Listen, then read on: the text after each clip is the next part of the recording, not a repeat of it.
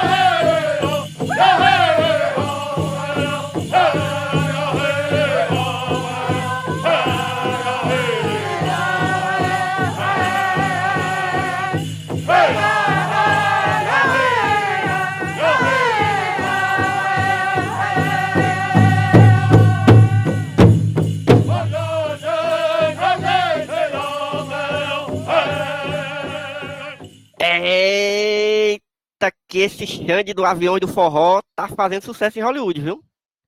Porque eu vou te dizer, aquela cabecinha chata do Leonardo DiCaprio não nega que o rapaz é cearense e está cada vez mais parecido com o Xande, ex-vocalista do avião e do forró. o bicho tá ficando feio de um jeito, porque o bicho era galã, né? Leonardo DiCaprio era, era galã. Grilo. Como é a cena? Eu tava esperando ele dar uma fala do João Grilo.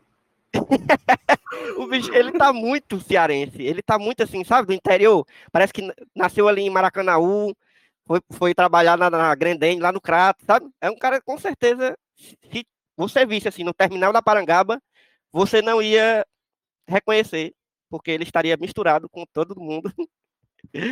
É isso, galera. Estamos aqui de volta. Estamos seguindo nossa série sobre os filmes indicados ao Oscar de melhor filme. É, já vendo aqui pelo calendário, não dá tempo de falar sobre todos, não vai dar tempo, mas a gente já falou sobre alguns que a gente julga que sejam que tenham algum destaque, né? A gente já falou sobre Barbie, sobre Oppenheimer, sobre Barbieheimer, sobre Pobre Criatura, sobre Rejeitados e agora, hoje neste episódio, falaremos sobre um filme do papai Martin Scorsese, Assassinos da Lua das Flores, que eu já vou logo jogando essa pedrada porque eu achei um filmão, assim, não, não já, já me coloco aqui como um defensor.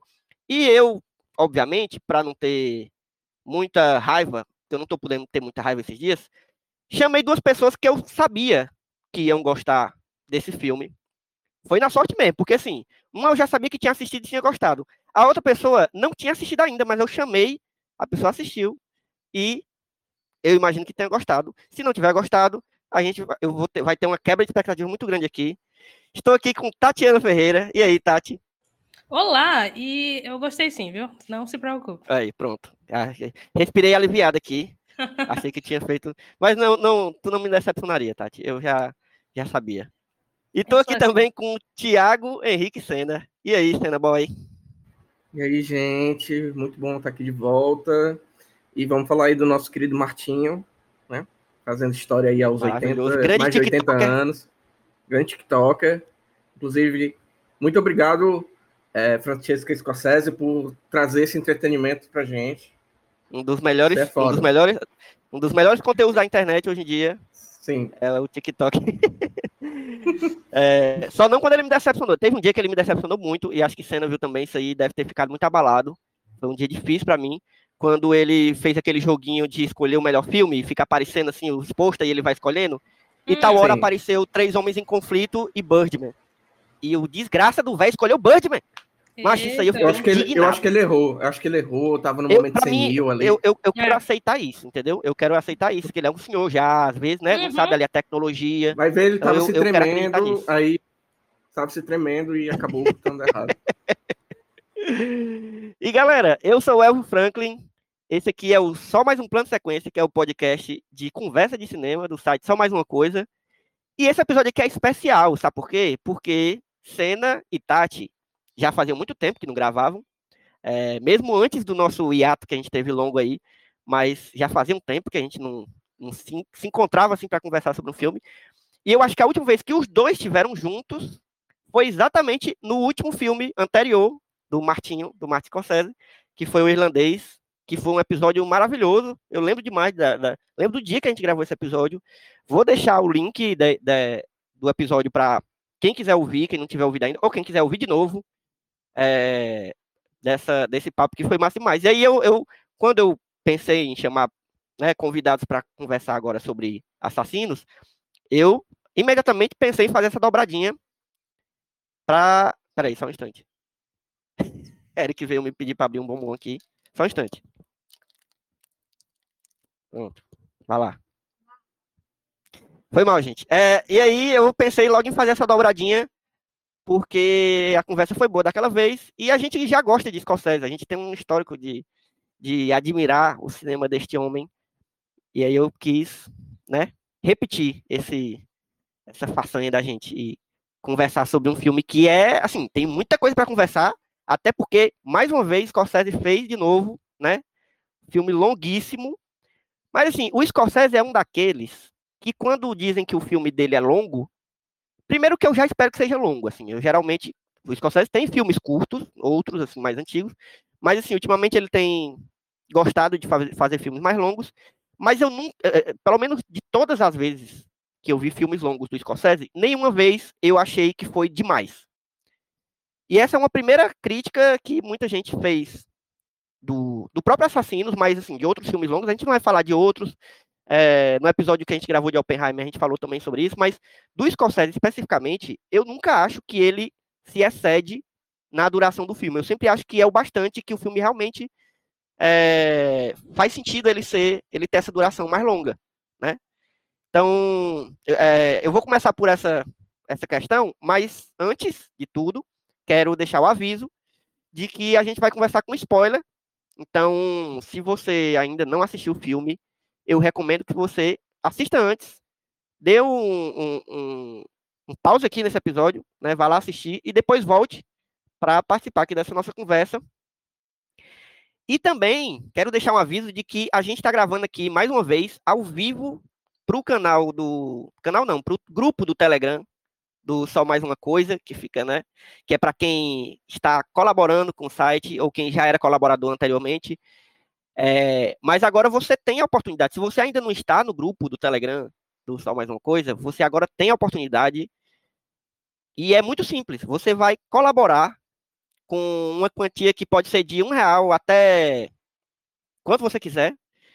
Se você colabora com a partir de 10 reais, você já tem a, o benefício de estar no grupo. E aí, além de acompanhar nossas gravações ao vivo, tanto do Só Mais Um Plano de Sequência, quanto dos outros podcasts que estão voltando aí, quanto de podcasts que a gente pode ainda criar, a gente vai tentar ficar sempre gravando ao vivo lá, a gente avisa antes, a galera se prepare e, e vem ouvir.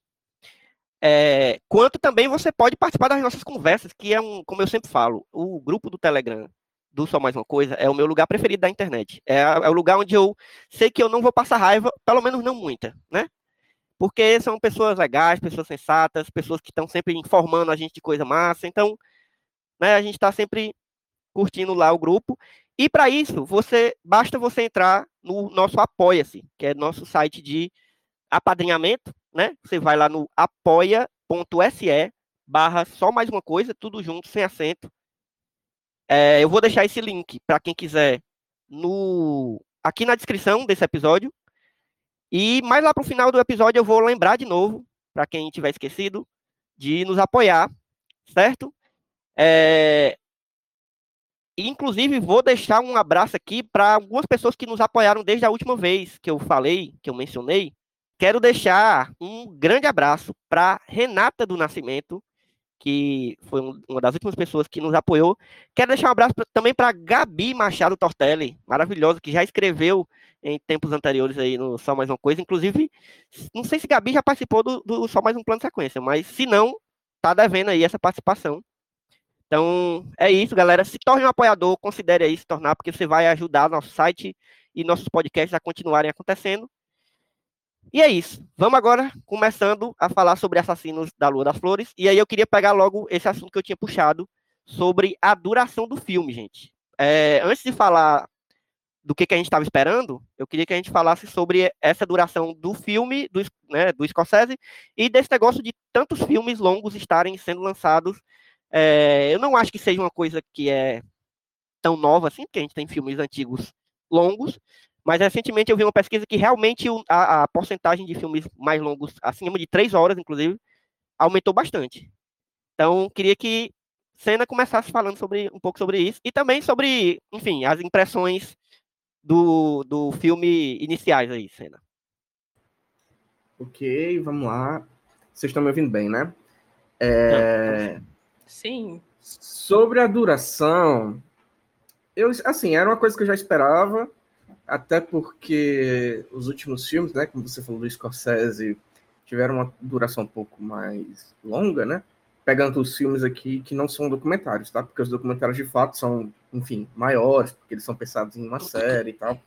Né? Se a gente pegar, por exemplo, o, o irlandês, ele teve também uma, uma duração muito alta, 209 minutos.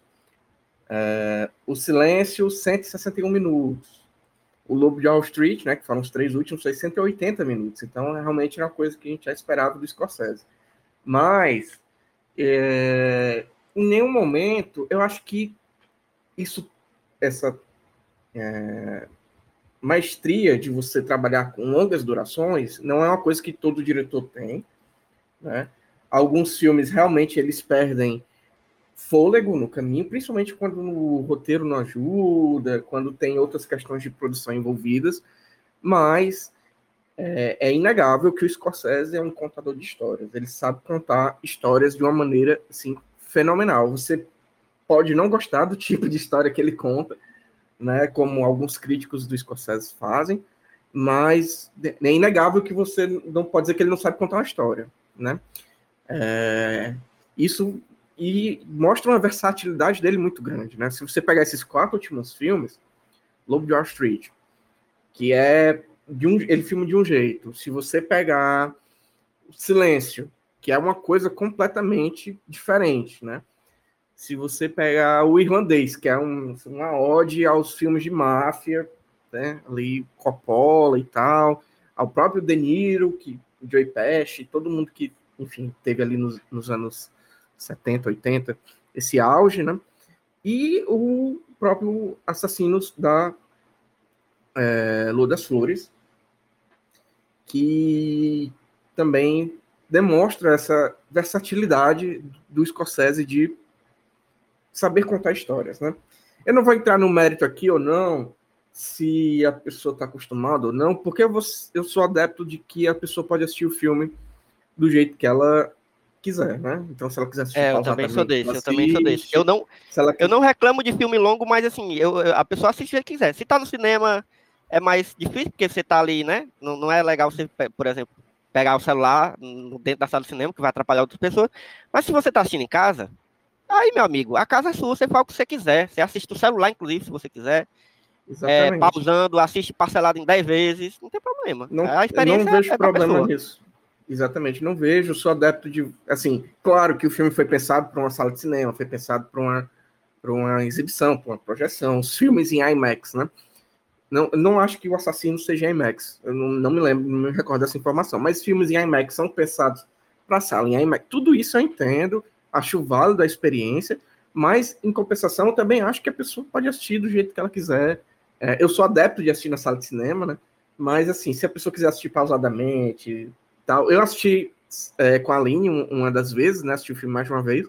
Assisti com a Aline e a gente assistiu assim no modo é, modo série. A gente assistiu, pausou, aí eu fui fazer o almoço, a gente voltou, almoçou assistindo o filme, que eu não recomendo muito, porque é um filme muito pesado. Depois a gente pausou de novo, aí tirou um cochilo, acordou, continuou o filme. Então, assim, se você, eu, eu, eu não vejo isso como um problema, essa questão, esse mérito da, do espectador assistir ou não fica a cargo da, da possibilidade da pessoa, né? É, mas enfim, eu acho, achei um filmão, é, literalmente. Filmão né? em todos os sentidos. Em todos os sentidos. E vou aguardar a Tati falar, né, para saber a opinião dela e depois a gente debater um pouco mais sobre o filme. Show. E aí, Tati? É, sabe, esses dias eu estava até discutindo é, como, como é que vai ser, né, o audiovisual daqui para cá. Por causa que a gente sabe, a gente, a gente tá numa época em que a 30 segundos às vezes é demais para a gente prender nossa atenção em alguma coisa, né? É, uhum. é a reclamação sobre é, redes sociais e tal. Mas, assim, é ficar pensando o, qual vai ser a diferença de um filme longo para uma série de oito episódios, sabe? Porque, como o Senna disse, ah, você pode, né? Agora pausar filme e fazer qualquer outra coisa. Eu, eu fiz isso, né, com Assassino. Acho que eu, eu assisti uma hora e quinze Aí depois eu fui fazer qualquer outra coisa. E aí de noite voltei para assistir o resto, né? Ah, mas é, é algo que, assim, vendo algumas críticas do filme depois que eu assisti, muita gente começou a falar, pô, por que, que ele não fez uma minissérie disso, né? Porque, ah, querendo ou não, é um assunto um pouco pesado, né? Que o povo acha que devia ter mais coisas, principalmente sobre a comunidade Osage e tal. Mas ah, eu fico perguntando, não, eu não acho que precisa, sabe? Era um filme que daria para contar em três horas, né? Porque a gente vai entrar talvez na conversa de que é, ok, é um filme, a gente pode dizer que é um filme de drama, mas eu diria que ele tem um quê é, documental, né? Tipo, é como se fosse um relato. Aqui uhum. você pode contar em três horas. Eu não precisava de, um, de uma minissérie de dez episódios para contar essa história. Mas era uma crítica que eu vi. As pessoas perguntando, pô, eu preferia que isso aqui fosse uma série. E, e aí eu tô me perguntando hoje, sabe, como, como é que vai ser, sabe? Qual filme que a gente vai poder assistir e dizer, pô, isso aqui seria uma série? Ou, ou uma série que podia ser um filme, sabe? Eu acho que uhum. a gente está nessa conversa agora do audiovisual e, e eu, eu, eu não sei ainda sabe, uma resposta, porque, por exemplo, a, a gente estava comentando aqui antes, antes do podcast né, sobre Oppenheimer. Uh, eu assisti Oppenheimer, eu falei, pô, isso aqui, isso aqui, uma hora e meia ele poderia ter contado isso aqui. Uhum. Aí, ou poderia ter sido também uma, uma série, sei lá, uma série documental. Mas, enfim, acho que é uma discussão que a gente agora vai ter, porque eu não acho que filmes longos vão parar, sabe? Inclusive, eu acho que Sim. a gente vai chegar em filme de cinco horas, qualquer dia desse. Uhum. Eu, eu concordo não, é... com a Tati, eu vi, eu vi essas críticas, só complementando, é, uhum. e eu disse agora há pouco que eu acho que a pessoa deve assistir do jeito que ela quiser, mas ao mesmo tempo, eu acho que o filme não deveria ser. Essa, essa crítica eu acho um pouco infundada. Porque se a gente pensar a estrutura narrativa de um filme, ela é uma coisa, a estrutura narrativa de uma série, ela é outra. É outra a coisa, minutagem, exatamente. a minutagem, ela não delimita se uhum. vai ser um uhum. filme ou uma série.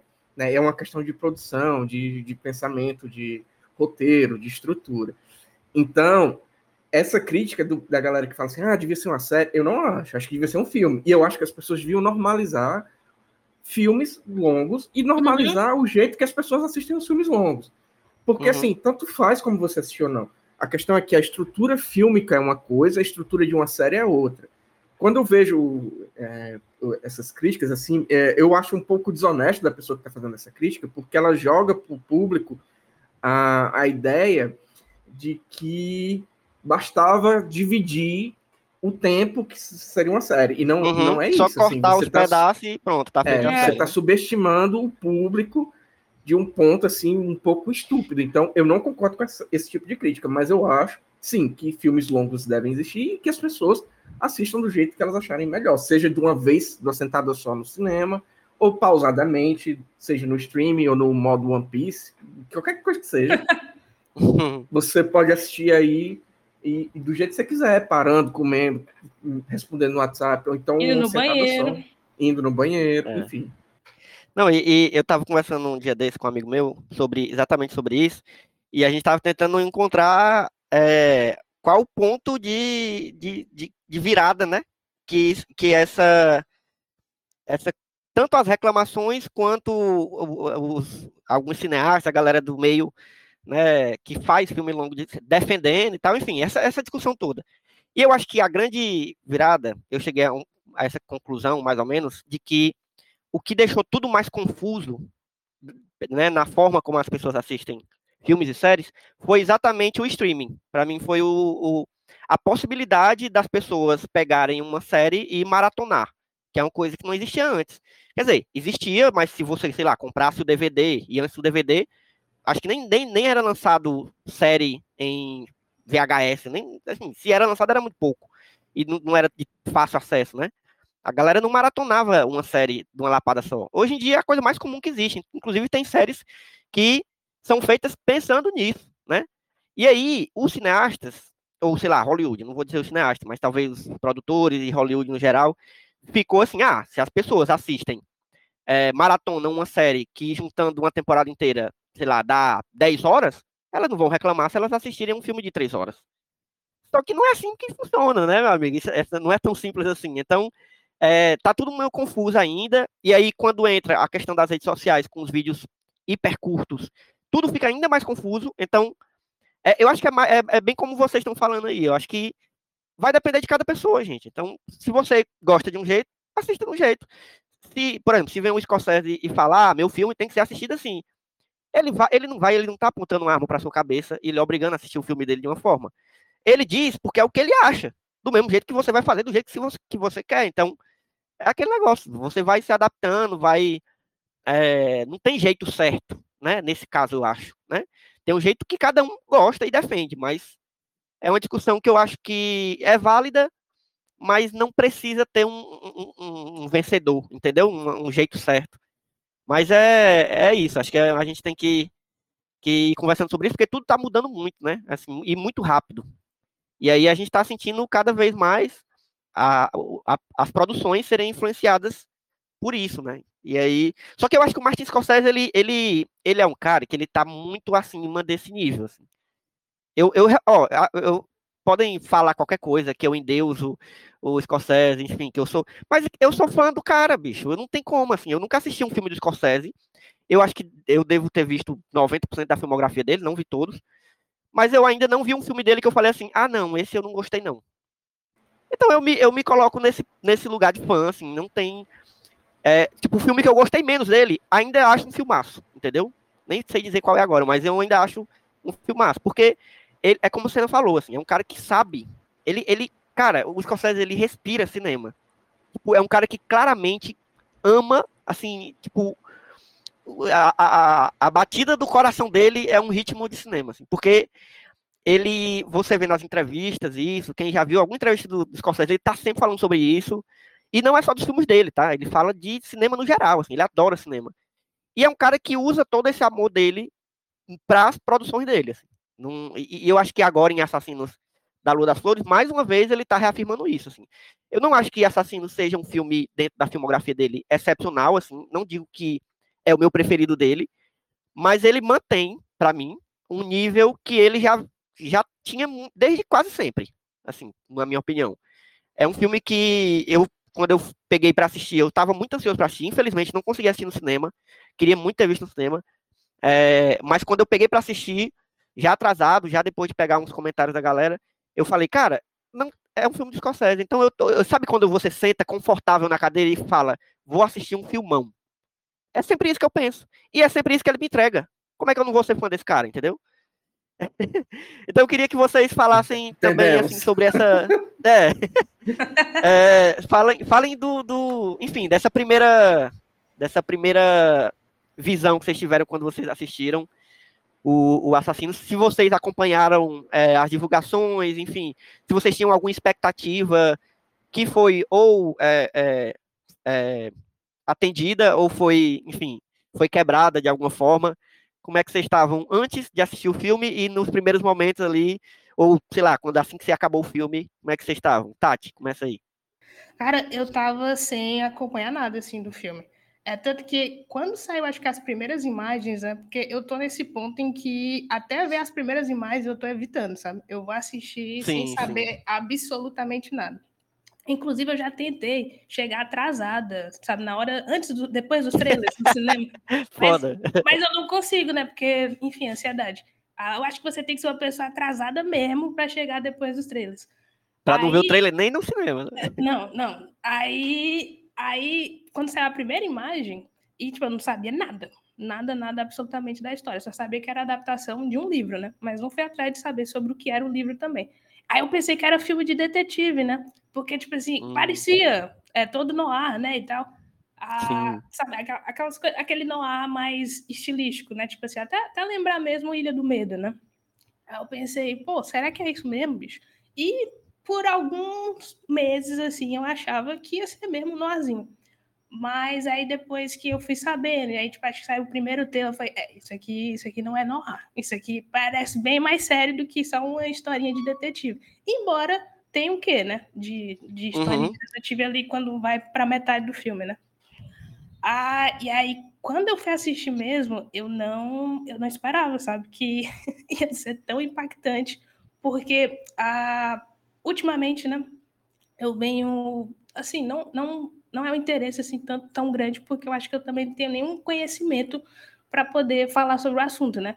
Mas sobre todo o problema das reservas indígenas nos Estados Unidos, né? Eu venho lendo desde que eu comecei a assistir uma, eu vou, eu vou ter que dizer aqui, mas é uma porcaria eu comecei a assistir Yellowstone. E eu, é tão abrangente aquela série, quanto é ruim o tratamento de seus personagens indígenas, que eu falei, macho, isso aqui. Será que é assim mesmo? Aí eu comecei a ler sobre o assunto, né?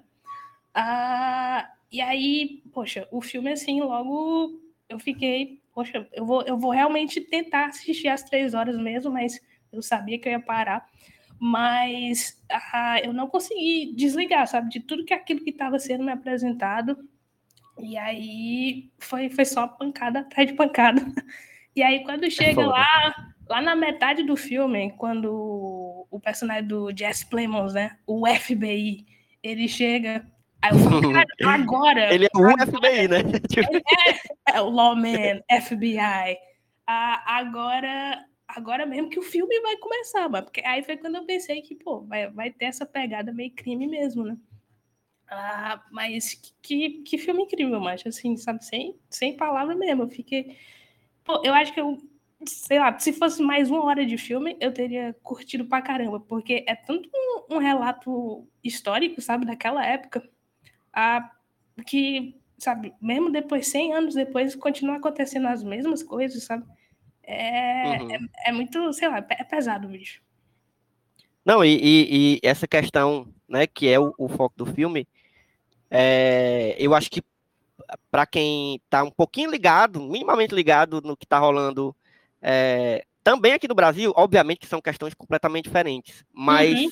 querendo ou não, você, você reflete um pouco sobre o que rola, né, o que está rolando, o que rolou nos últimos, sei lá, 500 anos é. no Brasil e que está uhum. rolando ainda hoje, assim, ainda é uma questão super problemática, super delicada e que, enfim, o, o, o, o, imperialismo ele trabalha de formas muito cruéis, assim, sabe? E aí eu, eu também puxei essa, essa reflexão quando eu assisti Assassinos, porque, assim, é uma coisa que é, a gente já vem, já vê no cinema americano desde sempre. E aí eu vou dar essa, levantar essa bola aí pro Senna também, porque a ideia do indígena do cinema, ela tem uma construção muito horrível, assim, né?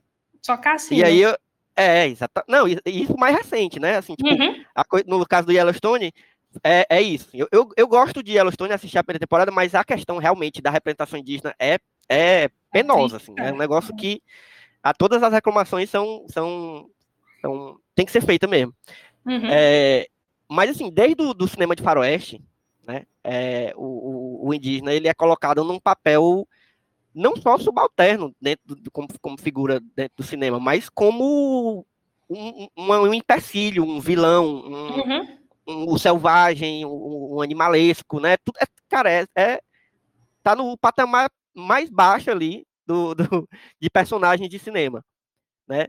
Mas eu vou puxar para o para falar sobre, sobre essa questão também, mas antes eu vou voltar um pouco para a cena falar sobre essas primeiras impressões dele sobre o filme, sobre o que, que ele estava esperando do filme, e aí depois puxa essa cena do, de falar sobre essa representação, que eu sei que, para quem não conhece, Senna também é um, é um amante como eu de faroeste. Tati também curte também, é, então a gente tá, tá no canto certo. Esse grupo, é, então, é. mas acho que Senna e eu já gostamos mais, também, né, é, problematizando, mas vai lá, Senna, falei.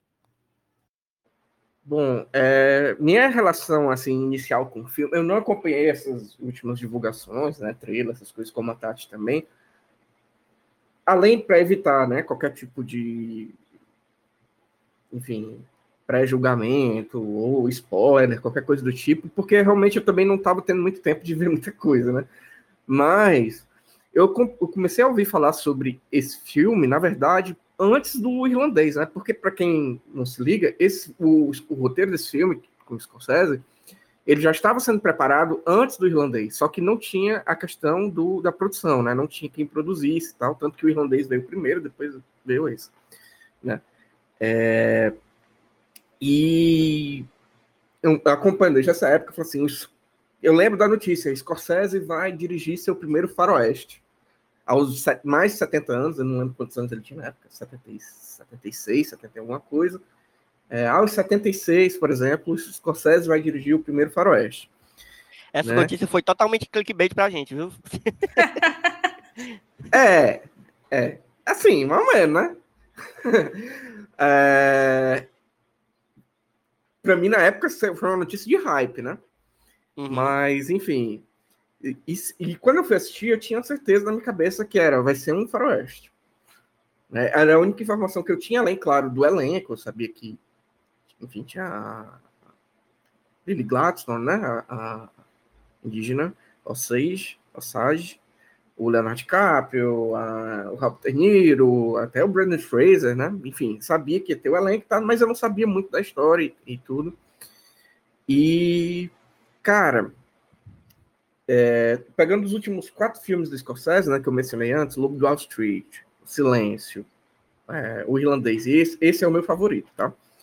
E eu vou explicar assim, sem adentrar muito, por quê? Primeiro, porque é um filme com elementos faroeste, né? É um filme que é, trata ali da questão da ida para o oeste, do surgimento do petróleo, de toda uhum. aquela questão do, do xerife controlar ali e tal, até chegar o FBI, começar a ter uma outra, outra visão. Então ele é um filme, primeiro um faroeste, e isso já me, me conquistou nesse sentido.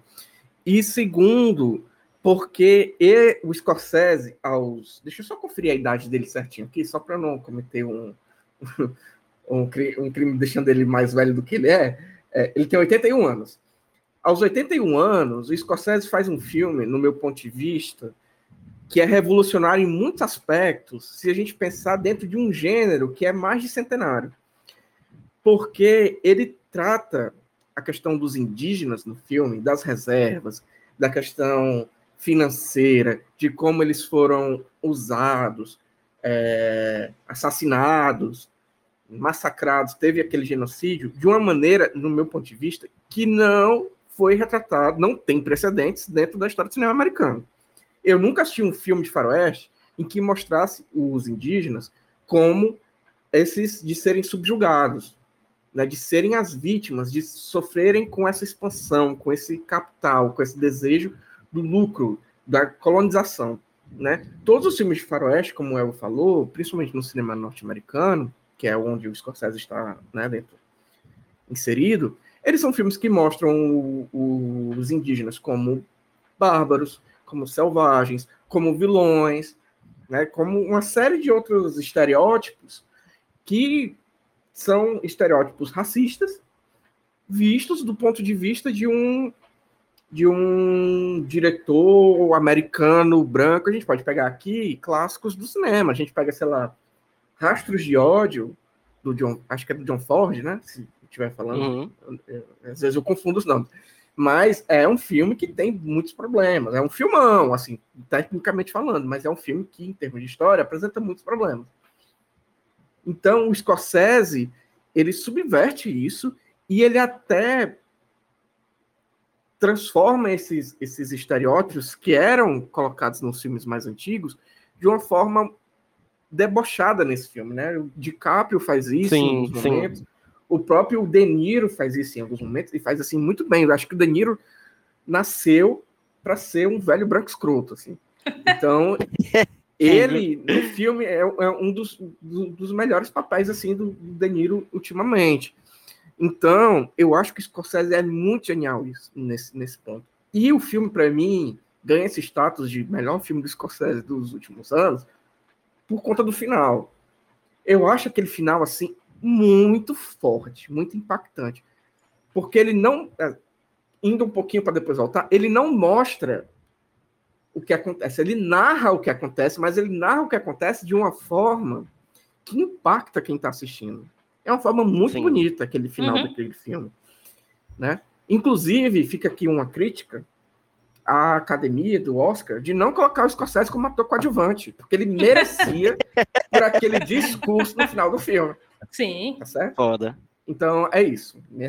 Eu acho que é um filme revolucionário em muitos aspectos e isso é muito bonito de ver vindo de um, uma pessoa de 81 anos, tá entendendo? Que Uhum. foi moldada dentro do cinema americano e que surgiu ali num, num- numa nova Hollywood buscava fugir de alguns estereótipos, mas que mesmo assim reproduzia tantos outros, né? É. Então Uhum. eu acho que o Scorsese, assim, é, não sei se é o melhor filme da carreira dele, não, não tenho como colocar, tem que ver perspectiva, essas coisas, mas dos últimos anos, certamente, é o melhor, e, na minha opinião, é, deveria ser aí agraciado com as premiações do que está ali posto dentro da indústria americana, né? Isso aqui é porque eu também sou hater do Christopher Nolan, então não quero que ele ganhe. Então, torcerei sempre do Scorsese. Eu, eu concordo 100%, Senna. Assim, e, e, e sobre essa coisa da, da ruptura que ele, que ele traz, eu acho que um diretor com o nome dele, né? Com um nome tão grande, com um destaque tão grande fazer isso, e como tu disse, na idade dele, é, é, é surpreendente.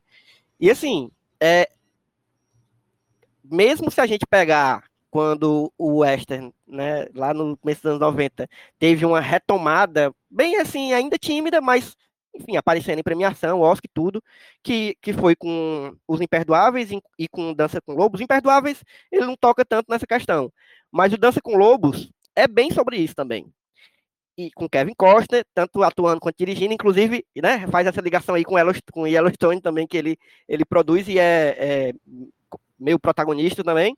Uhum. E é um filme completamente racista, é, apesar de ser um filmão, eu gosto, é, é, particularmente gosto de Dança com Lobos, mas é um filme que tem um teor racista de que o homem branco é o salvador, enfim, que ainda é um tema, infelizmente, que ainda é recorrente, mas está se transformando, assim. Eu acho que o cinema, é, ele, as transformações de Hollywood, especialmente, elas são muito lentas.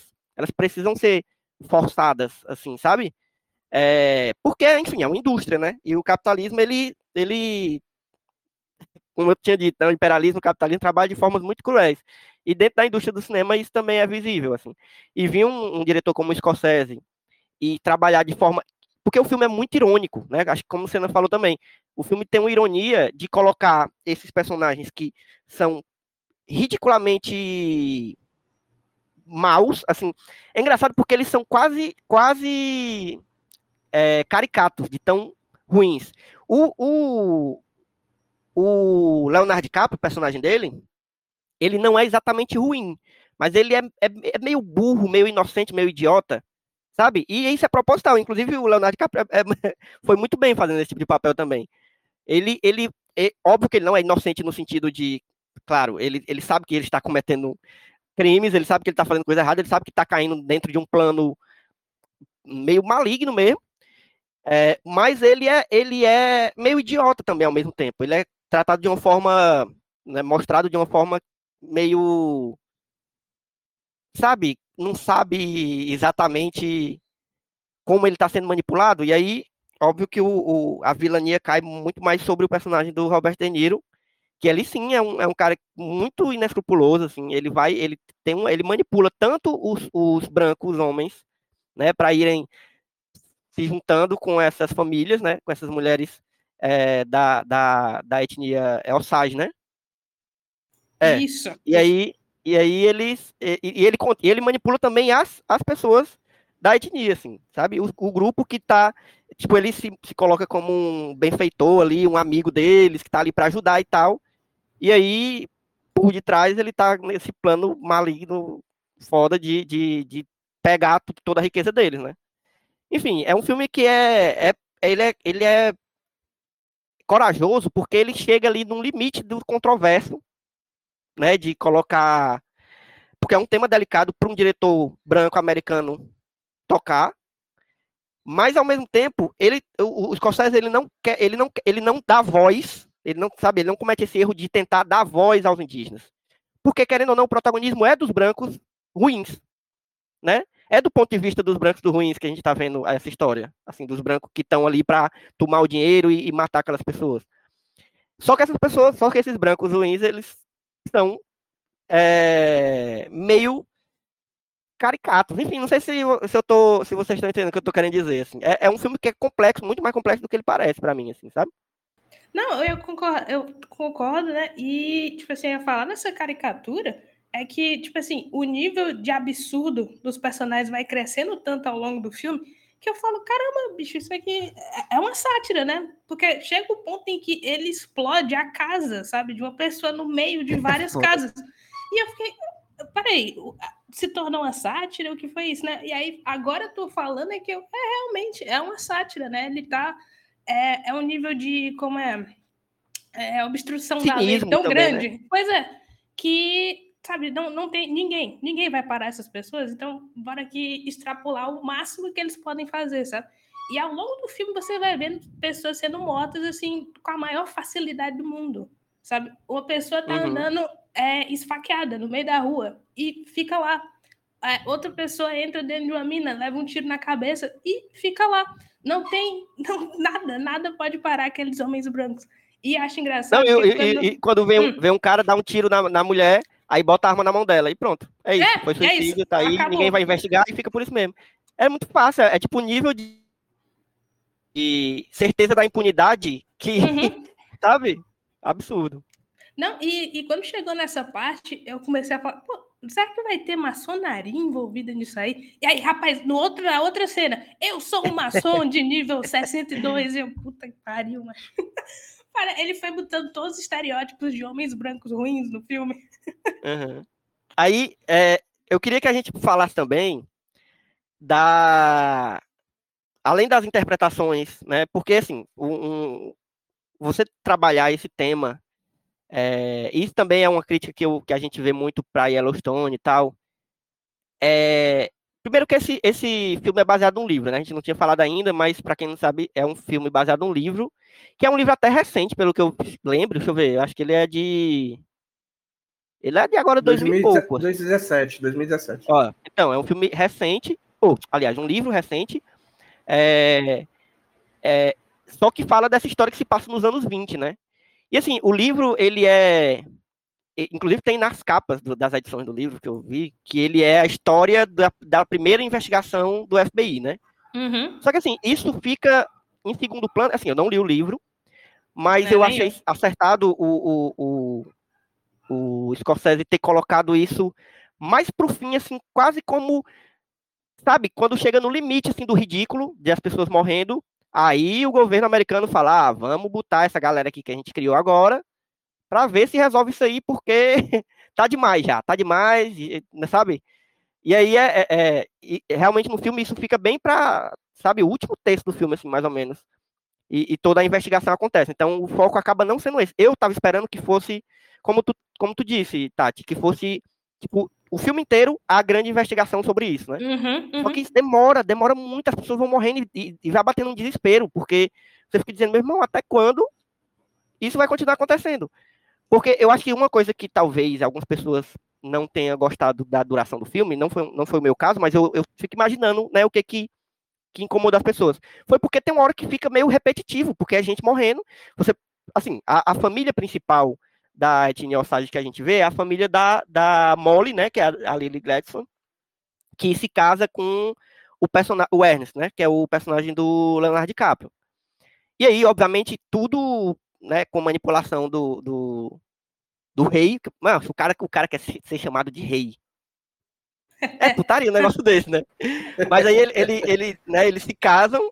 É... E assim, é interessante porque o, o Scorsese consegue fazer de um jeito que esse casamento, por mais que claramente seja armado, você consegue ver a entre os dois personagens, o, o, do Leonardo DiCaprio e o da, da Molly, né, o da Lily Gladstone, que eles têm um apreço entre si, assim. Talvez não seja um amor, uma paixão, mas eles, sabe, eles gostam um do outro e meio que um sabe que o outro está enganando, sabe? A, a, a Molly, ela sabe que tudo aquilo está armado, só que ela, uhum. ela talvez ache que consegue moldar um pouco mais aquele cara, não sei, porque por ele ser meio burrinho, ou enfim, parecer meio burrinho, mas não é tanto.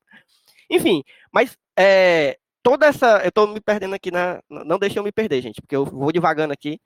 Mas eu, toda essa construção de, de da, da, família, né? Vai apresentando a família dela, e são quatro mulheres, se eu não me engano, são quatro filhas e a mãe, né?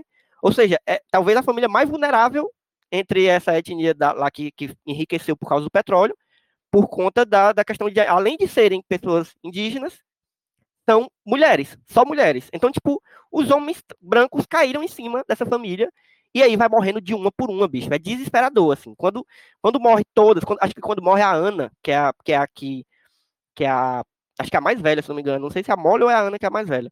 Enfim, quando morre ela, que é a que era gostava mais de, de gostava de beber e tal, e era mais é, espalhafatosa, bicho, me bate um desespero total, assim, que eu fiquei, cara, é isso, o filme vai todo mundo morrer, e cadê a história do FBI que não chega para ajudar?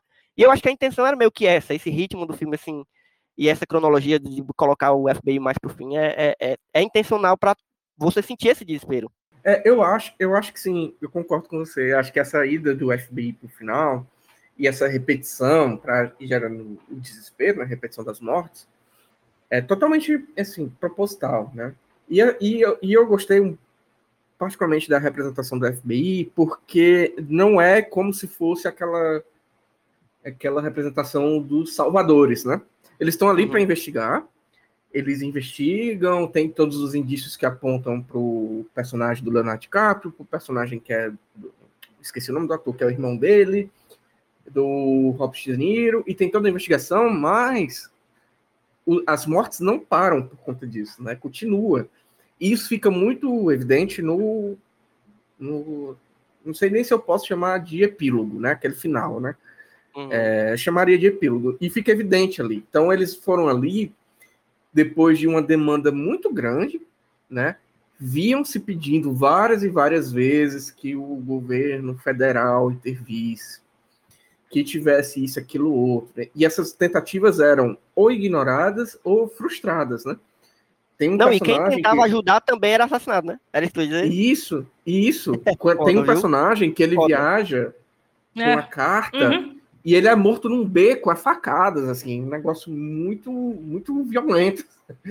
Então, é, só começa a sinais dessa mudança quando a, a, a, protagonista, né, a personagem da Lily Gladstone, ela viaja, né, a Molly, viaja de trem lá, sendo é, envenenada pelo marido, né, que ela é envenenada ali, ela claramente está recebendo uma dosagem, uma dosagem uhum. a mais para ficar mal, então, mesmo doente, mesmo envenenada, ela consegue ir até lá, né, até o é Washington, né?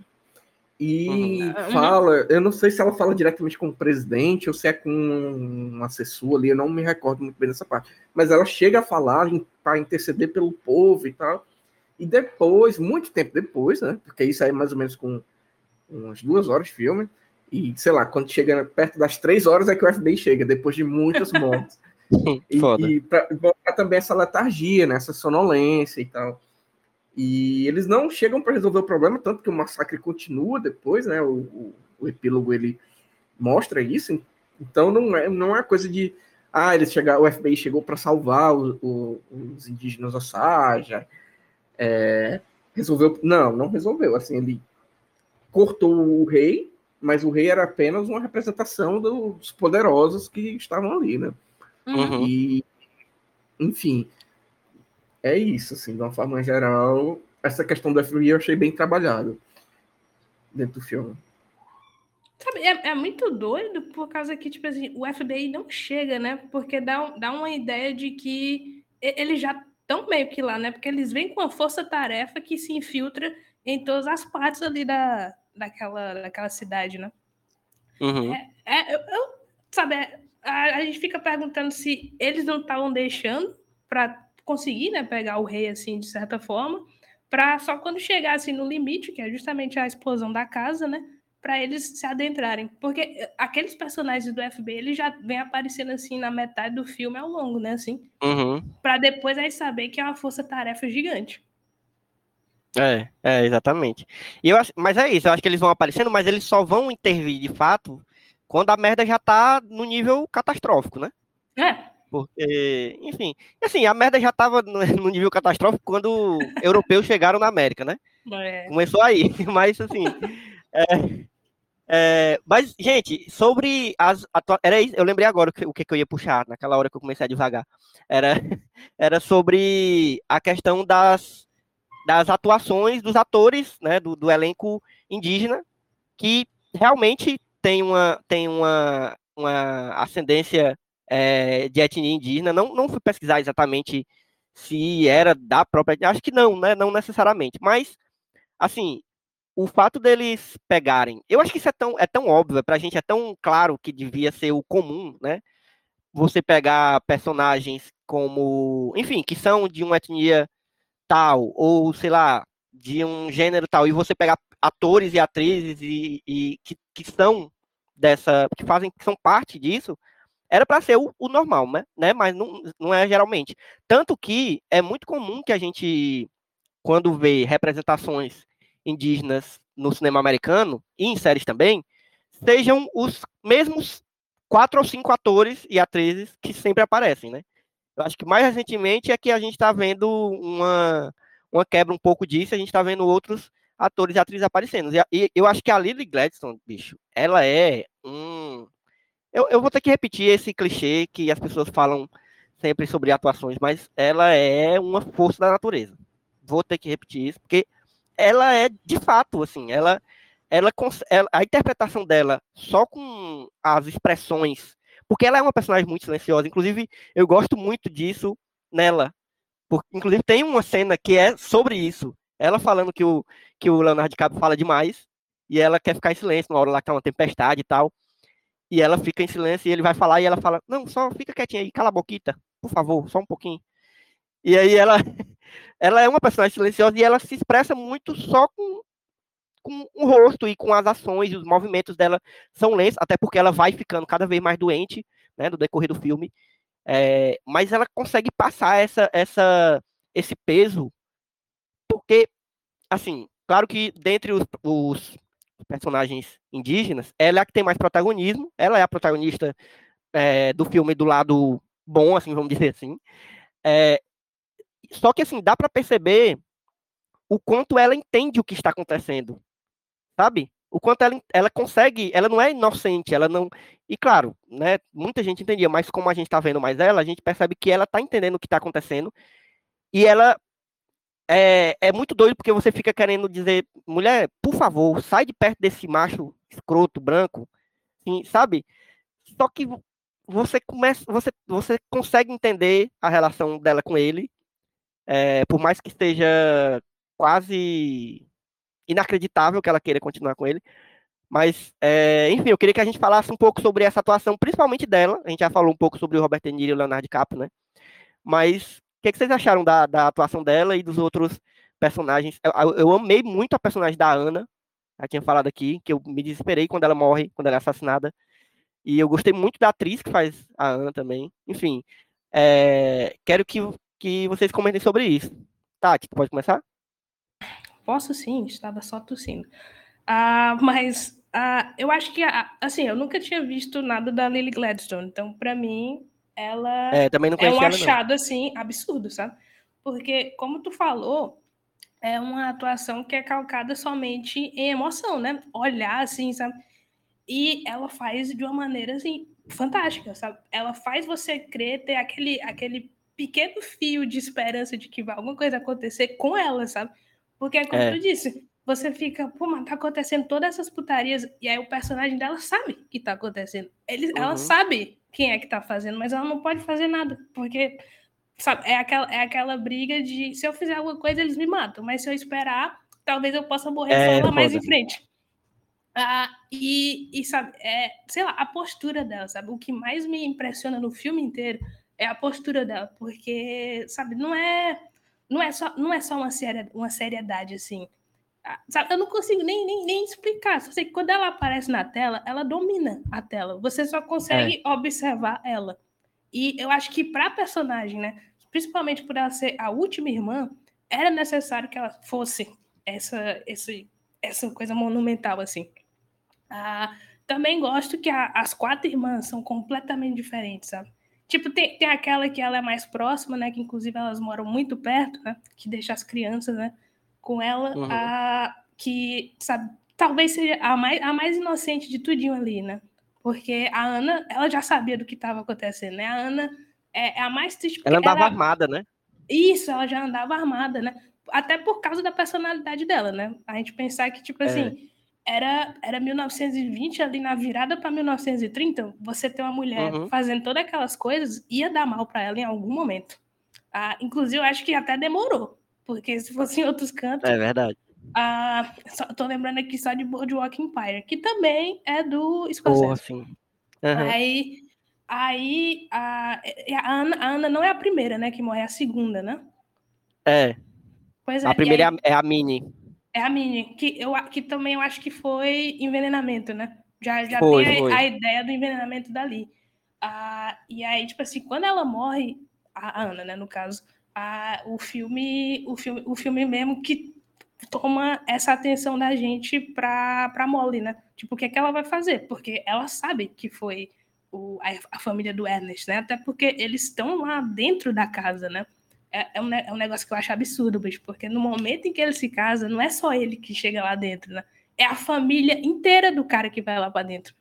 Ah, é então. Foda, não, tem uma hora que fica os velhos, o, o casal de velho branco nossa. Meio que dizendo, falando das crianças, né? Falando das crianças, dá um, dá um nojo tão grande, bicho. É um nojo absurdo aquilo ali. Eu falei, caralho, se eu fosse ela, eu já tinha matado todo mundo ali. Eu sei que ia dar ruim, mas eu já tinha matado todo mundo ali. Ah, é. Sabe, eu, eu senti falta de ter, assim, as partes com, com a cultura indígena, né? Principalmente o Osage, porque a gente tem que lembrar que são culturas diferentes, né? E como eu disse, eu uhum. não tenho ainda estudo para falar qual a diferença de Cherokee e tal, essas coisas. Uh, mas as partes em que, sabe, mostra aquele conselho, eu adorei, sabe? Porque uh, mostra que, tipo assim, eles eles estão de mão atada, mas eles sabem o que está acontecendo. Mas eles não podem fazer nada, porque quem é que vai ajudar é eles, foda, sabe? Viu? Tipo, eles estão presos ali, tanto é, geograficamente quanto financeiramente, né? Porque eles, eles que têm que ir até o banco pegar o dinheiro que é deles. Ah, então, sei lá, bate, bate um desespero muito grande esse filme o tempo inteiro. É, não, não especificamente sobre um personagem X ou Y, enfim, mas sobre a Liv Gladstone e a personagem da Molly, assim. Eu acho que, que num universo de é, indústria americana de cinema, onde as é, atuações que são muito explosivas, né, vingam, né, a gente pode uhum. pensar aí no próprio Leonardo DiCaprio, lá quando ele ganhou com o Regresso, é, atuações que têm uma mudança física, ou a pessoa ganha peso demais, ou uma pessoa perde peso demais. Tem essas, essas motivações, né? É, até quem usa uma ditadura postiça, como o Rami Malek, né, que ganhou lá Foda. Fica aqui o meu. meu não, não, me lembre disso. Crítica, né? É, que ele ganhou por ser cosplay do Fred Mercury. Mas, enfim. Tem, numa indústria que valoriza tanto isso, a atuação dela ser uma atuação tão comedida e uma atuação tão forte, com base no olhar e no. Como é que eu posso dizer assim? No posicionamento corporal, porque ela tem um posicionamento corporal assim muito foda. Aquela foda cena é. que eu acho que é quando ela ainda não é casada, que ela tá começando a paquerinha ali com o Leonardo DiCaprio, que ela está, ela tá sentada junto com as irmãs, acho que é depois da, da, da da igreja, alguma coisa assim, não, não uhum. recordo exatamente, mas é aquela cena ali, né? É, que ela tá é. tipo com um lequezinho e uhum. tal, uhum. e ela fica. Cara, aquela cena ali, assim, é, é, é muito foda. O posicionamento do corpo, a maneira como ela é comedida.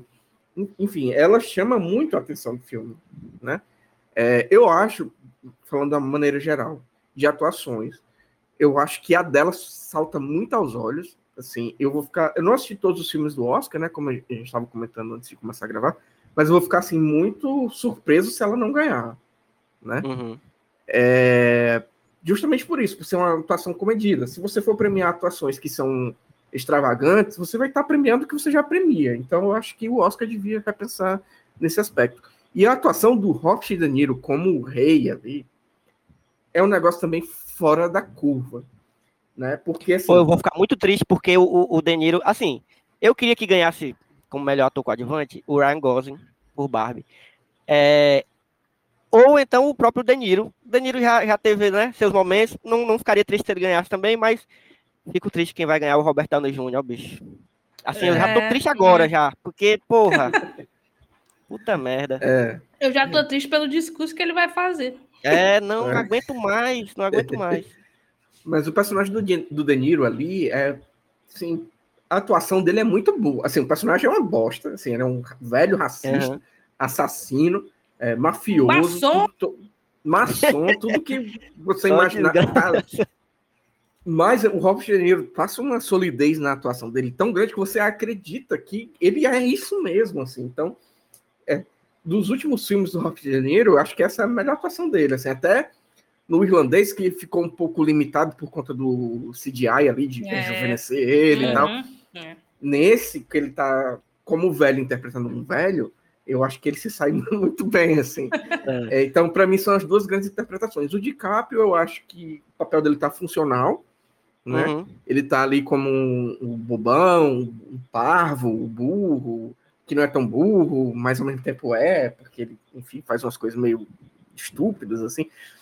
E eu acho que ele ali tá funcional, ele funciona pro papel, mas o, diante dos outros dois, tanto da Lily quanto do Robert De Niro, é, sim, é, é um abismo entre, entre eles. Né? Então eu torço muito, não, não sei se nem se eu vou assistir ao Oscar, mas torço muito para o Robert De Niro e a Lily Gladstone é, ganhar. Até porque eu não sei se na história do Oscar alguma outra atriz é, de ascendência indígena chegou a ganhar alguma vez ou foi indicada. Eu, acho que não. Eu tenho primeira, 99% né? de certeza que não, viu? Pois é, eu acho que ela, inclusive foi a primeira quando, quando ela foi indicada surgiu essas notícias. É. Eu não, não, me recordo, mas eu vou ficar muito feliz se ela ganhar, assim, pessoalmente falando. A única feliz. que está ameaçando esse prêmio dela é a Emma Stone, que também seria merecido. Eu, eu, eu fico feliz se ela ganhar. Mas é como uhum. tu diz, o, a, a, a, a, interpretação da Emma Stone em Pobres Criaturas, a gente até falou no episódio anterior a esse, ela é dessas espalhafatosas, sabe? Claro que tem toda uma nuance, ela, ela, ela é realmente muito boa, tem toda uma, é uma dificuldade muito grande o papel que ela fez.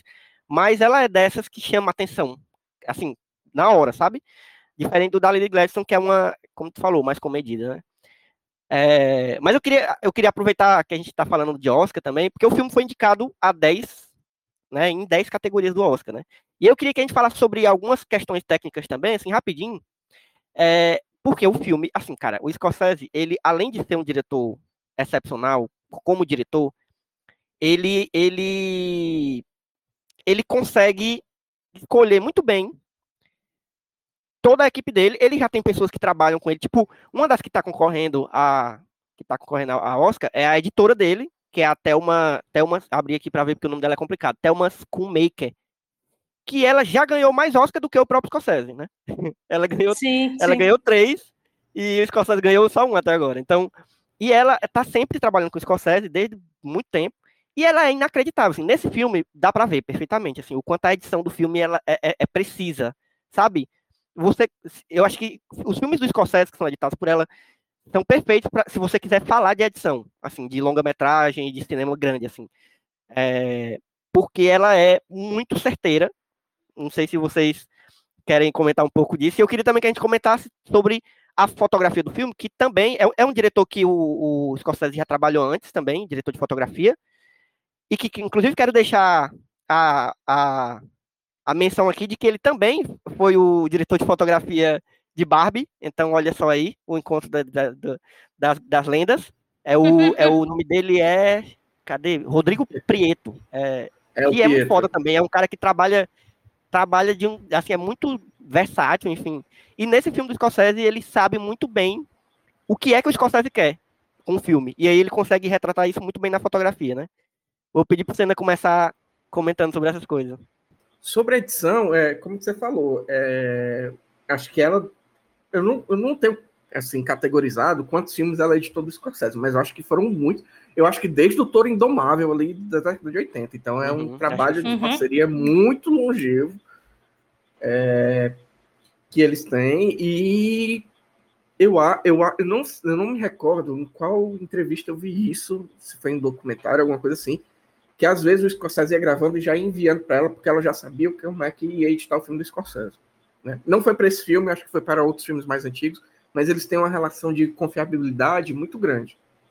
É, e eu acho assim que a edição do filme é fundamental para criar esses antagonismos e essa questão até mesmo claro, a caricatura está muito em cima das atuações, mas eu acho que a edição do filme, quando você sai de uma cena que é muito violenta e passa por uma cena onde o cinismo dos personagens reinam, a edição do filme está atuando ali para que essa caricatura se, seja ampliada. Então, para mim, a edição do filme é muito forte, é fundamental, né? Um filme de mais de três horas tem que ter uma edição muito, muito certeira. E sobre a fotografia, eu concordo, assim, eu não sei quantos filmes o, o, o Rodrigo fez com o Scorsese, mas eu também sei que são é, muitos, eu não sei se é desde o Cabré, é, ou desde Lobo Wall Street, não, não recordo, ou se é anterior a isso, mas eles já são, já tem uma parceria a longo prazo, e eu gosto muito do filme, assim, em, em um mundo onde a gente tem filmes em que gravar cenas noturnas são muito ruins, seja por questão de CGI ou por questão de é, mal iluminação mesmo, você assistir esse filme, as cenas noturnas assim são um deleite, é muito bem filmado. Sim. Né? A porra, fotografia sim. noturna do filme é muito foda. Uhum. As cenas assim são incríveis.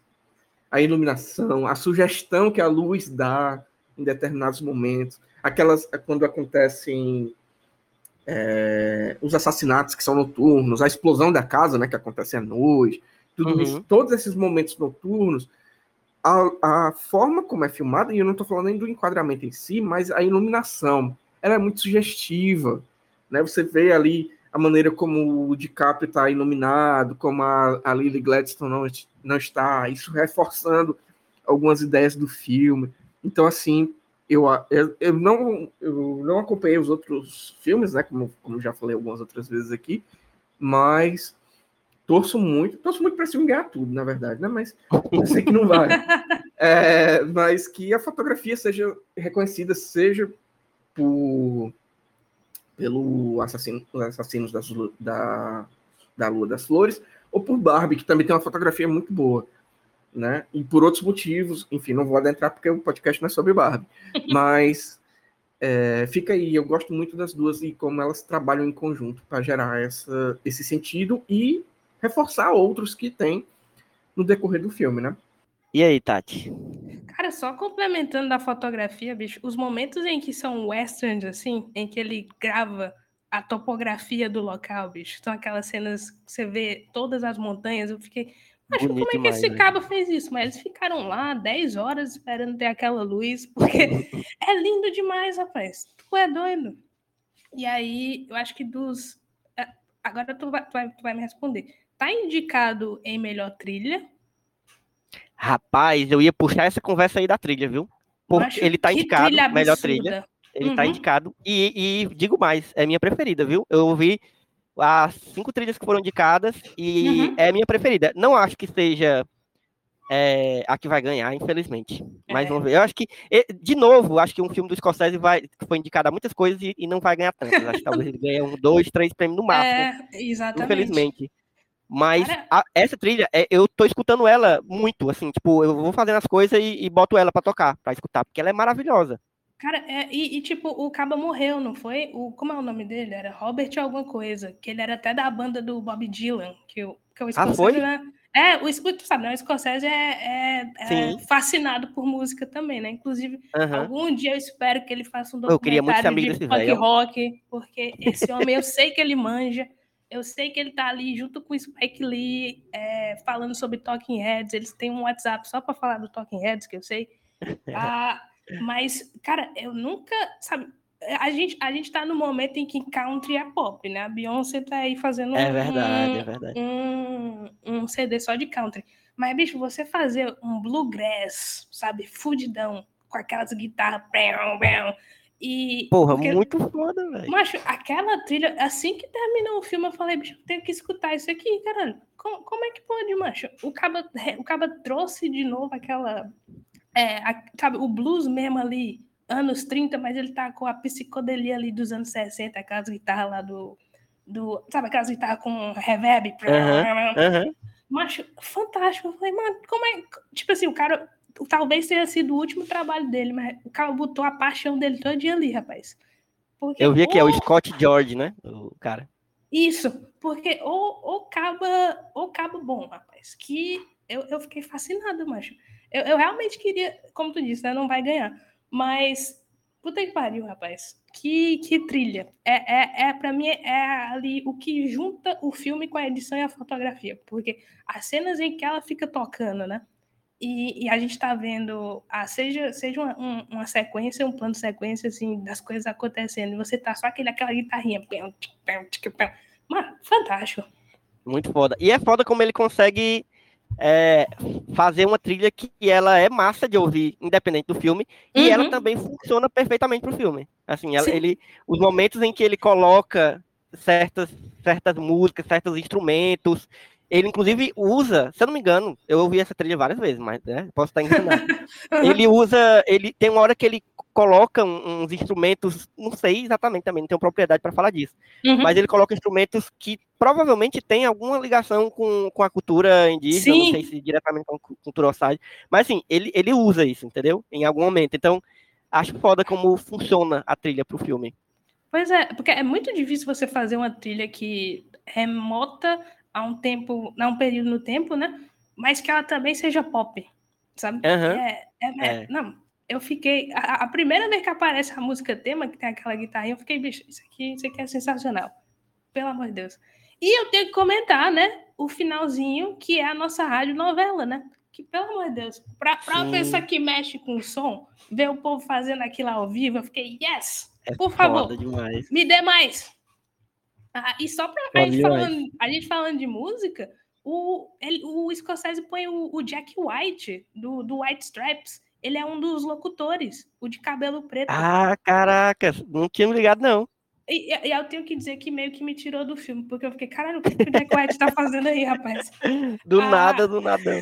Mas, mas eu, eu simplesmente adorei, né? O quanto ele, ele transforma né, essa história inteira em, em relato, né?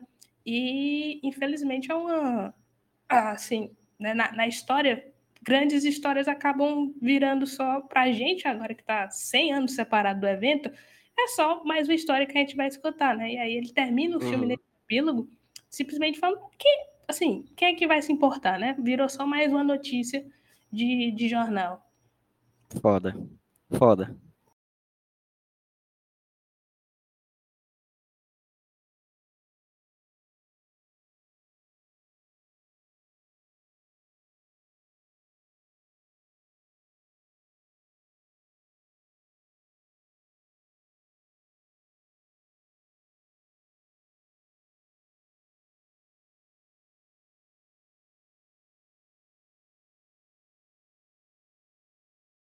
Então, galera, acho que a gente já pode seguindo para o nosso momento. O que é que tem a ver?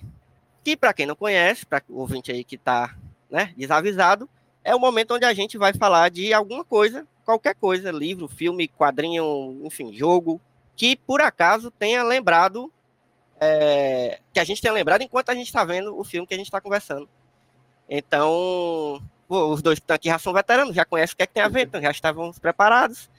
Então vamos lá. Eu vou, eu, então dessa vez eu vou começar. Imaginando que vocês já estão preparados, eu já vou começar. É, e o meu que, é que tem a ver é um filme que, de fato, me lembrei, assim, logo no, no, nos primeiros momentos que eu, que eu comecei a refletir sobre a questão indígena do filme, que é a, a, a, o grande tema central do filme eu me lembrei de um filme que eu assisti alguns anos atrás, assim, eu acho que foi até na época que eu estava pesquisando pro TCC, eu fui vendo um monte de filme, assim, que eu não, que eu não conhecia ou que eu já tinha ouvido falar, é, e é um filme que me tocou muito, é, que é inspirado num livro que eu ainda pretendo ler esse livro um dia, que é um filme chamado Enterre, Enterre Meu Coração na Curva do Rio. Eita. Que é um filme que é assim, eu acho que ele é bem desconhecido porque ele foi lançado para TV, ele é da HBO, inclusive tem, ele tem na, no, no, no streaming da HBO. Uhum. Eu fui conferir se tinha lá.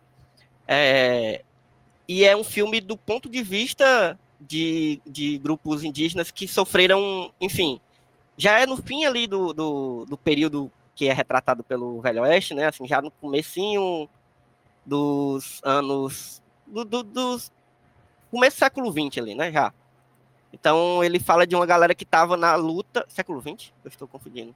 Sei, talvez esteja endoidando aqui com as datas. Mas, enfim, eles eles estão lutando por questões de terra, né? E aí é, eles vão lembrando um massacre que é famoso assim para a história dos Estados Unidos, que houve de uma etnia que eu não vou lembrar o nome aqui agora, mas que o, o interessante do filme é que ele é do ponto de vista é, de pessoas indígenas, assim. E, e, eu, assim, eu não, não lembro se eu fui pesquisar direção e produção e tal, mas pelo menos o elenco majoritariamente é de pessoas, atores e atrizes realmente de etnias indígenas. Então, assim, é um filme que me tocou bastante. Eu não lembro se eu pesquisei muito sobre ele na época, nem fui pesquisar agora, mas quando eu estava assistindo o, o Assassinos agora, eu lembrei, de, é, assim, rapidamente desse filme.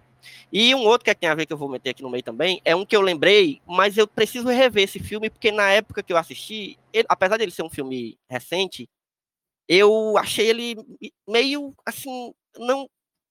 É, é, é ele é, é um bom filme no geral. Eu gostei dele tecnicamente, assim, gostei das atuações, mas eu preciso rever ele com os olhos de agora, sabe? Ele é um filme de 2017 chamado Ortiz. Não sei se vocês já viram esse filme, que é com, com a Rosamund Pike e o Christian Bale. E ele se passa. E a história dele é sobre um, um policial desses.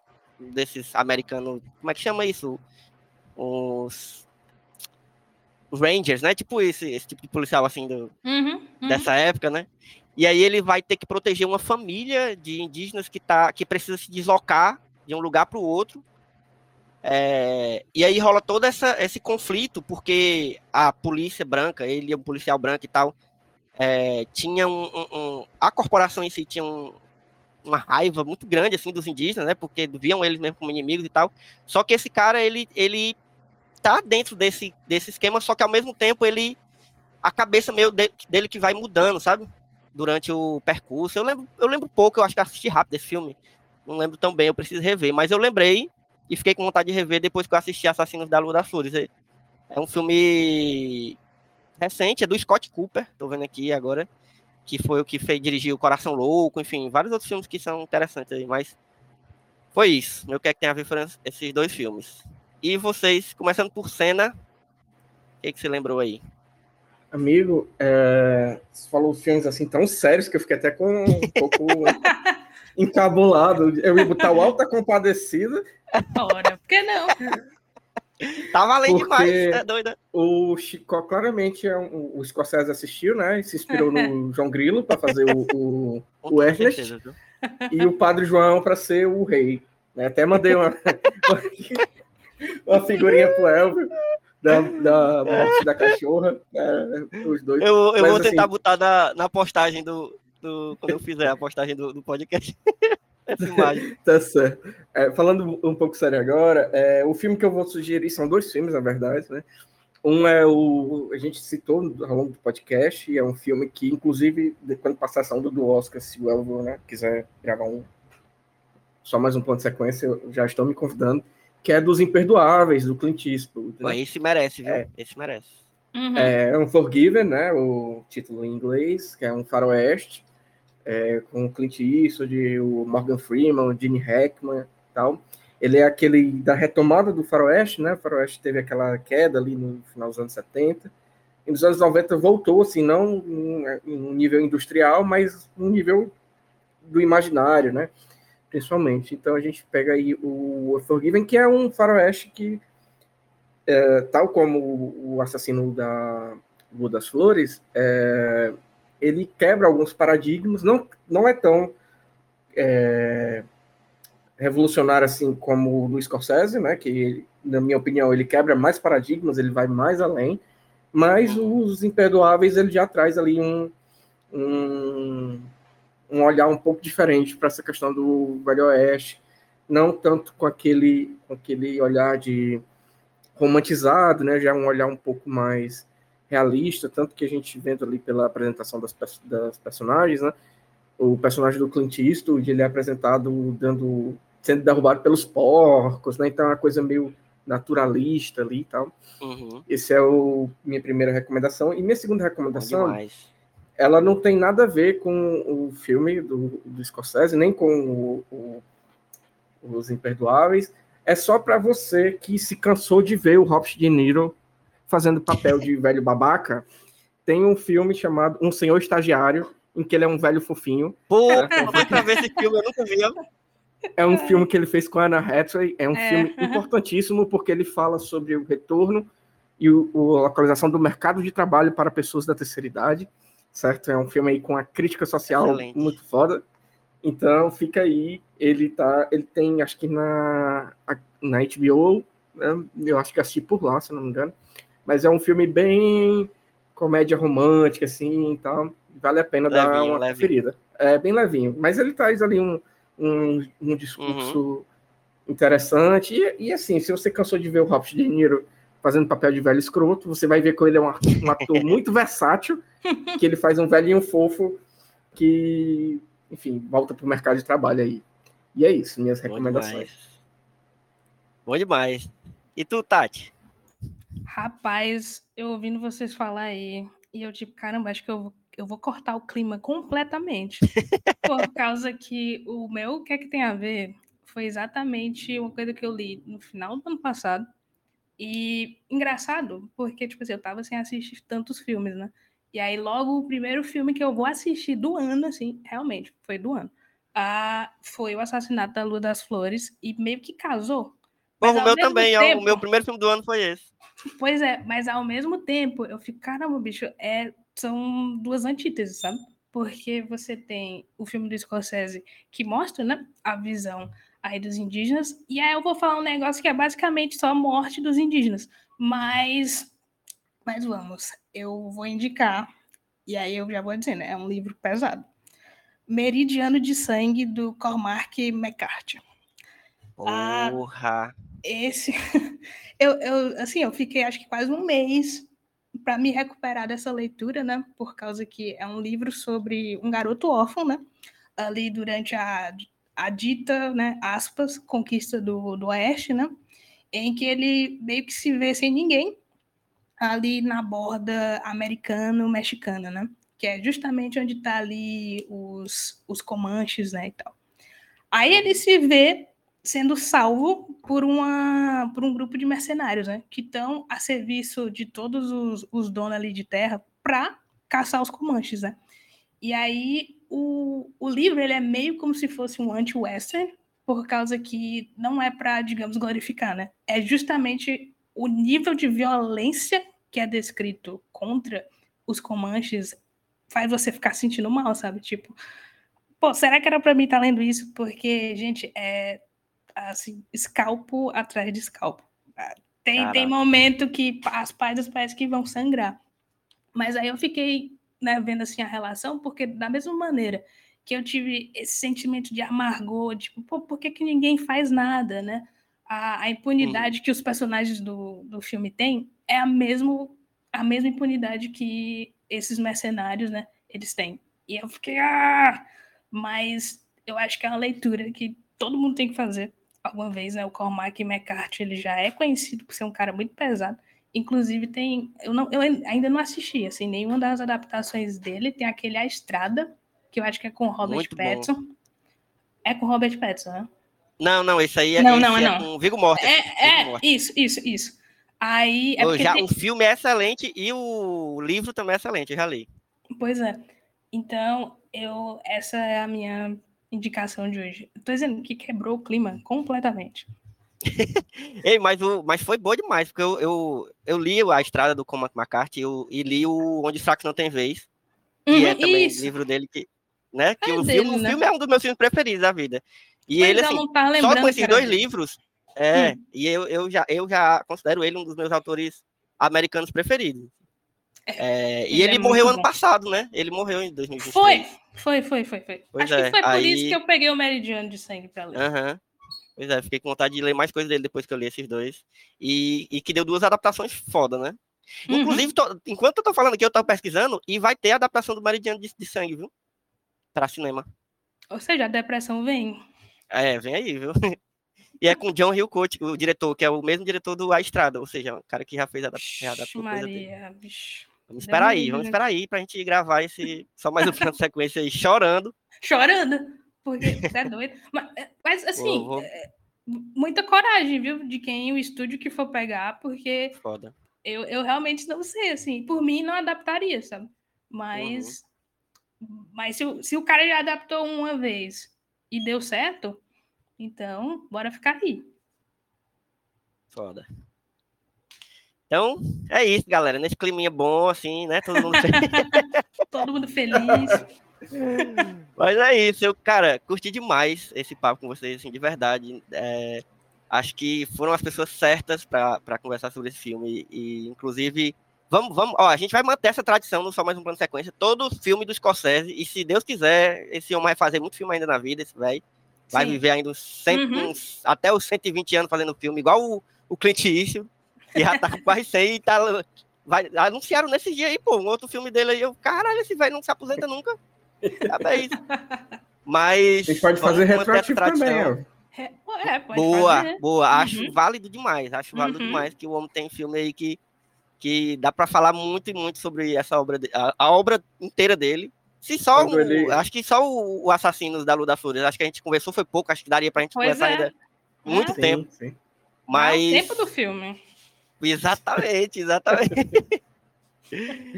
e é isso, galera. Quero agradecer muito vocês. Vou pedir agora para vocês deixarem as redes sociais de vocês para quem quiser seguir vocês e, enfim, encontrar é, vocês se quiser trocar uma ideia sobre Scorsese e sobre outras coisas mais aí, onde é que a gente encontra Tati, onde é que tu anda? Rapaz, eu estou num sabático de redes sociais, até por tá causa que inclusive. eu não vou voltar para o Twitter enquanto Elon Musk estiver lá. Então, se alguém comprar o Twitter dele, aí eu volto. Mas por enquanto Boa, eu não tá vou certo. ficar lá. Ah, então eu tô apenas no Reddit por enquanto. Aí é o mesmo Reddit em todos os cantos, é OSB. Ah, o Reddit não é tão uma rede social, né? Mas dá uhum. para escrever lá, né? Porque é, é, como se fosse um fórum, né?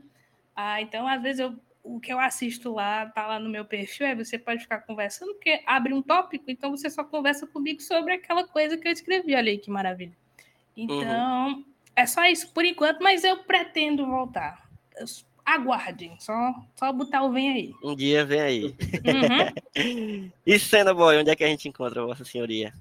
Eu também tô igual a Tati, tô, sabe quando você joga aqueles jogos do Pokémon antigo, que você entra e toca aquela musiquinha, né? Wild, Wild Cena é. parece, pois é, tô nessa onda aí de estar tá meio intocado, é, mas o Twitter também não tem mais, pelos mesmos motivos da Tati. Olha aí. É, meu Instagram, eu também tô, assim, abandonando, assim, tentando não passar tanto tempo nele, mas uma rede social que eu estou tentando voltar, eu fiquei um tempo afastado, mas estou tentando voltar, é o Leatherbox. Ai, e o meu usuário boa. Leatherbox é o arroba cena em cena, pode me seguir lá, quem quiser saber mais ou menos os filmes que eu estou vendo. Eu não atualizo sempre, às vezes eu assisto, acabo esquecendo, mas tá lá, uma, dá para ter uma noção do que a gente vê, né? Assim. Uhum. E acho que é isso. E deixar aqui a dica para o pessoal seguir só mais uma coisa nas redes, né? Uhum. É muito importante. Aí quem, ainda tá, quem ainda tá nas redes sociais aí, tá? A gente tá em praticamente todas e, sim, principalmente no Instagram, que é onde está sendo atualmente nosso foco, mas a gente pretende se espalhar mais aí. Mas a gente também está com foco também no, no Telegram. Agora, acho que quem usa Telegram, quiser ver lá, a gente tem um canal no Telegram, que se você quiser, eu vou, eu vou deixar o link aqui nessa, na descrição desse episódio, do nosso canal também, quem, para quem usa Telegram. E, mas sabe onde você encontra também Tati e Senna? Lá no grupo do Só Mais uhum. Uma Coisa, no grupo Amigos do Smoke, que a gente tem lá para os apoiadores. É, e aí, volto, né, a lembrar você que não, que não, não foi lá no começo do episódio, para lembrar de ir agora no nosso Apoia-se, apoia.se barra só mais uma coisa, tudo junto, sem acento. Que aí você vai encontrar lá nossos planos e ver qual é a melhor forma de você ajudar esse tanto esse podcast quanto o nosso site, todos os nossos textos, os outros podcasts, tudo isso a continuar acontecendo. E você ainda tem o benefício de, dependendo da quantidade que você apoia, se for a partir de 10 reais, você vai ter a oportunidade de estar também no nosso grupo do Telegram. É, e aí você vai estar no melhor lugar da internet hoje, com toda certeza, que é aquele grupo que a gente só divulga nossas coisas, conversa bastante, troca ideia, filosofa, divaga, várias coisas. É, então, recomendo que você, se você curte o, o, nosso conteúdo, vale a pena apoiar e estar lá no nosso grupo, se possível. Tem gente que às vezes não, nem usa o Telegram, mas às vezes usa, usa só para conversar no grupo. Então, fica aí essa dica, esse pedido, essa, essa recomendação aí para você ajudar a gente. E se você quiser me seguir nas redes sociais também, arroba Elvio Franklin, é, você vai me encontrar em todas as, as redes mas eu tô usando, também tô nessa de, tô mais no Leatherbox, viu? Acho que cada vez mais eu tô tendencioso a, a minha principal rede social ser o Leatherbox, porque acho que o que eu faço mais legal na vida é ver filme, né? E aí eu tô lá. E série também, se você quiser me, me procurar no TV Time, é, o, é, a rede social que eu uso de série. Ah, é, tem a TV eu, Time, né? Eu tinha esquecido. É, eu, eu é, a gente TV esquece, Time mas é bom duas, também. Os duas vezes ao ano. É. Não, vamos na atualizada do ano, né? Exatamente. E no final do ano para montar as listas de melhor série. É, exatamente. Eu uso, eu uso com esse intuito já, entendeu? Para ir me organizando, porque eu sei que se eu perder o, as estribeiras, eu, eu me perco mesmo. Tadinha, é, muito obrigado pelo convite. Ah. E muito bom estar aqui novamente com você e com a Tati. Pois Não, é, e agradecer demais. também. E, e, e, acabar deixando o Leatherbox também, como eu disse, em todo canto é Osby. Ah, inclusive, eu acho, que, eu acho que a assinatura dos convidados agora do, do Só Mais Um Plano de Sequência é só o Leatherbox, devia ser assim. É, só, só dando acho, dicas. Porque eu acho, que, eu acho que daqui a algum tempo o Leatherbox também vai botar séries, né? E todo mundo já tá lá mesmo. É, pois é, eu já tô, faz tempo que eu tô esperando isso, porque... Mas ele tem algumas séries já. Tem algumas, é, é quando é minissérie e tal, é. assim, é, uhum. verdade. Mas é isso, galera. Bom demais conversar com vocês. Até a próxima sessão. Cheiro. Valeu. Beijo. Tchau, tchau. Tchauzinho.